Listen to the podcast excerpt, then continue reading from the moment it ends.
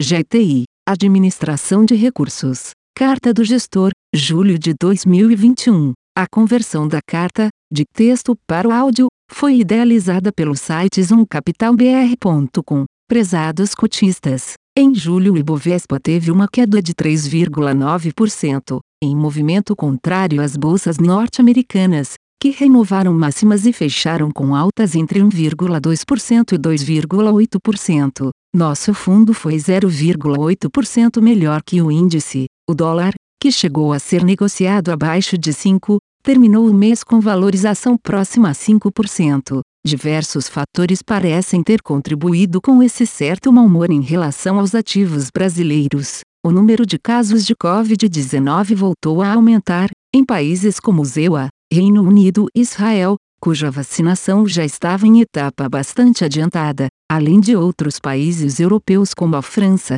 provavelmente por conta da variável Delta, mais transmissível. Já no Brasil, a situação evoluiu positivamente ao longo do mês, com queda expressiva no número de novos casos, assim como no número de óbitos. A campanha de vacinação segue em ritmo acelerado. 100 milhões de brasileiros já receberam ao menos uma dose da vacina, enquanto mais 40 milhões receberam as duas doses, ou a dose única. Diante desses números, houve relaxamento à restrição de mobilidade em diversas cidades, o que contribuiu para o melhora paulatina dos indicadores de confiança. Uma das consequências dessa retomada, juntamente com auxílio emergencial e ainda encontrando escassez de suprimentos em determinados elos da cadeia produtiva é a maior persistência do choque de preços oriundo da alta das commodities e depreciação cambial. Em função dessa pressão e para preservar as estimativas de inflação para 2022 e 2023 na meta, o Copom optou pelo aumento de 1% na taxa Selic, levando-a para 5,25%. Mas boa parte dessa conjuntura já estava precificada, não sendo, portanto, a causa do mau humor em nosso mercado. O que realmente pesou, novamente, são as ameaças fiscais. A Fazenda tem tido grande disciplina, gastando menos e arrecadando mais e, com isso, preservando a dívida sobre o PIB em patamares bastante razoáveis. Mas Paulo Guedes foi informado, pelo Poder Judiciário, sobre uma bomba fiscal ou, nas suas palavras, um meteoro de 90 bilhões de reais, de precatórios, que deveriam constar no orçamento do próximo ano. Esse valor corresponde a 3 quartos das despesas não obrigatórias de 2021, ainda mais num ano eleitoral. Paralelamente, se discute uma substantiva elevação no valor do Bolsa Família, de 190 reais para 300 reais, tendo se especulado sobre elevação até para 400 reais.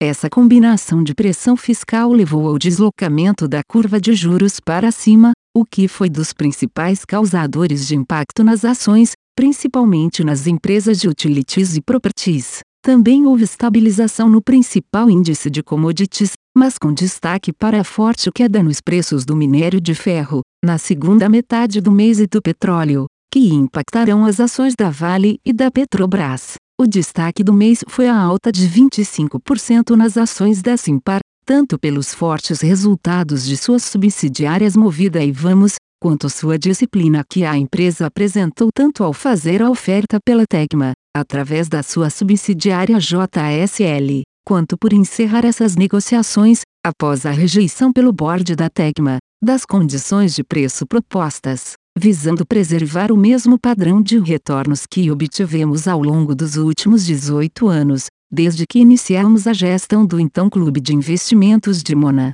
Entendemos que era importante manter a disciplina e decidimos fechar o GTI de Mona Brasil FIA para novos aportes. Investimos em empresas negociadas na B3, independentemente de seu tamanho, o que faz com que possa haver importante perda de agilidade nos investimentos, principalmente nas chamadas small caps. As alternativas seriam diversificar o portfólio além do que consideramos o ideal, perdendo o foco ou reduzir a nossa margem de segurança, uma vez que os preços efetivamente realizados, tanto ao comprar quanto ao vender as posições, poderiam ser substancialmente diferentes daquele inicialmente pretendidos. Iniciamos em março de 2020 o GTN e MROD FIA, com recursos dos sócios e que segue exatamente a mesma filosofia de investimentos e estratégia do GTI de Mona Brasil FIA, exceto pelo investimento nas small caps. Visando compensar essa restrição, o GTN e MROD FIA terá o portfólio um pouco mais concentrado, direcionando os recursos que iriam para as small caps para posições hora de maior beta. Ora nas empresas às quais nossa convicção e retornos esperados nos pareçam mais atrativos naquele momento. Nos últimos 12 meses, a correlação entre o Dimona e o Nimrod foi de 98,5%. Um ótimo agosto para todos. Atenciosamente, André Gordon. A conversão da carta, de texto para o áudio, foi idealizada pelo site zoomcapitalbr.com. Aviso legal. É recomendada a leitura cuidadosa do regulamento dos fundos pelo investidor antes de tomar a decisão de aplicar seus recursos. A rentabilidade passada não representa a garantia de rentabilidade futura. A rentabilidade, quando divulgada, não é líquida de impostos. Fundos de investimento não contam com garantia do administrador, do gestor, de qualquer mecanismo de seguro ou fundo garantidor de crédito, FGC. Para avaliação da performance de um fundo de investimento, é recomendável a análise de, no mínimo, 12 meses. A gestora não se responsabiliza por quaisquer decisões tomadas tendo como base os dados deste documento. As informações aqui contidas têm caráter meramente informativo e não constituem qualquer tipo de aconselhamento de investimentos ou oferta para aquisição de valores mobiliários. Os investimentos em fundos de investimento e demais valores mobiliários apresentam riscos para o investidor. Os fundos de ações com renda variável podem estar expostos a significativa concentração em ativos de poucos emissores, com os riscos daí decorrentes.